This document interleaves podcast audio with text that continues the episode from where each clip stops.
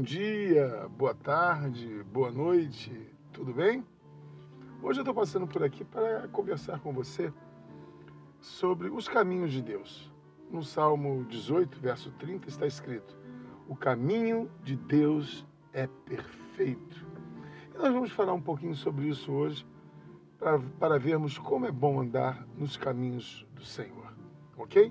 Eu sou o pastor Carlos Farage, da Igreja Cristã Nova Vida do Fanchen Queimados, Rio de Janeiro, e este é o programa Simplesmente uma Palavra.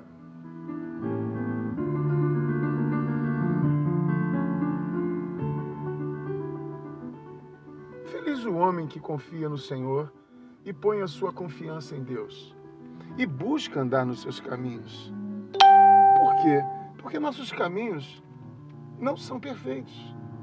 Lemos inicialmente, vimos inicialmente no Salmo 18, verso 30, que os caminhos do Senhor são perfeitos.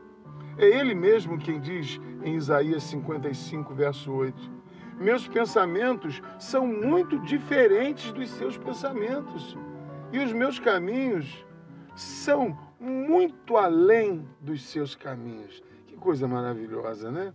Saber que os pensamentos de Deus são muito superiores aos nossos e os caminhos deles do, e os caminhos do Senhor vão muito além do que a gente possa imaginar. Ele já está vendo o seu hoje, e não só hoje, mas também está vendo o seu futuro e conhece o seu passado. Vemos que os caminhos de Deus são diferentes dos nossos. Agora, os rebeldes, né, os que seguem o seu próprio entendimento, esses não conhecem os caminhos de Deus e perecerão, cairão ao seguir os seus próprios caminhos no livro de Oséias, no capítulo 14, no verso 9, diz assim: Os caminhos do Senhor são retos e neles andam os justos. Então, somente os justos conhecerão os caminhos do Senhor e desejarão andar nos seus caminhos. O pecador, o rebelde, certamente vai tropeçar ao andar em seus próprios caminhos. Ele, durante até um tempo, ele pode seguir é, em ritmo acelerado, acreditando em vitórias, mas em algum momento certamente tropeçará. Agora, os caminhos do Senhor são eternos. Os caminhos do Senhor nos levam à eternidade. E é essa eternidade a nossa esperança. Essa eternidade que o Senhor nos concedeu ao enviar Jesus Cristo ao colocar sobre Jesus Cristo na cruz do Calvário toda a, a, toda a sua ira, a ira de Deus que havia contra a minha vida, contra a sua vida, Jesus Cristo absorveu na cruz do Calvário. Para que hoje nós tivéssemos liberdade para buscar a Deus, para andar nos caminhos do Senhor. E há promessas.